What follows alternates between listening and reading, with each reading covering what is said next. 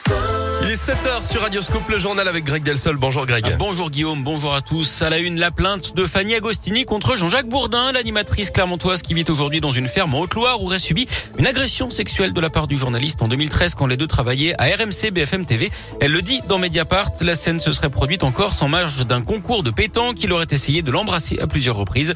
Il lui aurait également envoyé de nombreux messages à connotation sexuelle. Jean-Jacques Bourdin avait été écarté un temps de l'antenne. Il nie les faits. Une enquête de police a été ouverte. Enquête interne a également été lancée par la maison mère de BFM TV et d'RMC. Plus de 4 millions de Français pourraient perdre leur passe vaccinale aujourd'hui. À partir de ce mardi, la dose de rappel du vaccin doit être réalisée au plus tard 4 mois au lieu de 7 après la dernière injection, sauf pour ceux qui ont été infectés entre temps. Du nouveau sur vos écrans, Facebook lance aujourd'hui son fil d'infos réservé à des contenus journalistiques. Ça s'appelle Facebook News. Sa mise en place sera progressive. Hein. Tous les utilisateurs en France pourraient en bénéficier d'ici le mois de mai. L'appel des Restos du Cœur aux candidats à la présidentielle. L'association publie aujourd'hui un plaidoyer de 12 engagements pour placer la lutte contre la pauvreté au cœur de la campagne.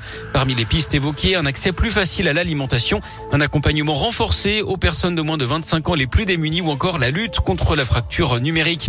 En bref, également cette macabre découverte à Lyon, le corps sans vie d'un homme de 21 ans a été retrouvé dans son appartement monté de la Chana dans le 9e arrondissement. C'est près du quai Pierre-6. Ça s'est passé dimanche soir. D'après les premiers éléments, les, les, premiers éléments, pardon, le corps ne présentait pas de traces suspectes. Des analyses toxicologiques sont en cours. Une enquête a été ouverte d'après le progrès. Un enfant frappé à la tête pour faire un buzz. Ça s'est passé à Caluire sur un terrain de foot d'après le progrès.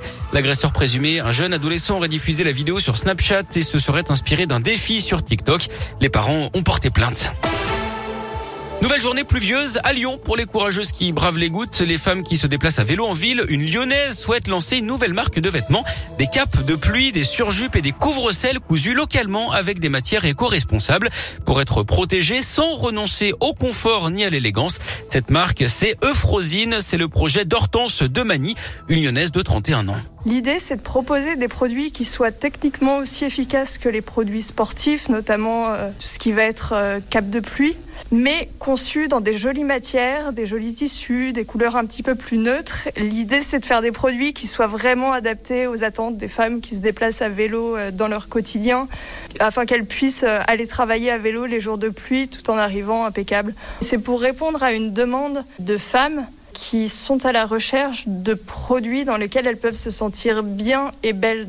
Hortense de Mani a créé ses premiers prototypes et espère proposer une première collection au début de l'été. Euphrosine est pour l'instant en cours de création. Elle fait partie de la nouvelle promotion de projets accompagnés par l'association Rhône-Alpia à Gorge de Loup qui aide les jeunes entrepreneurs d'Auvergne-Rhône-Alpes à se lancer.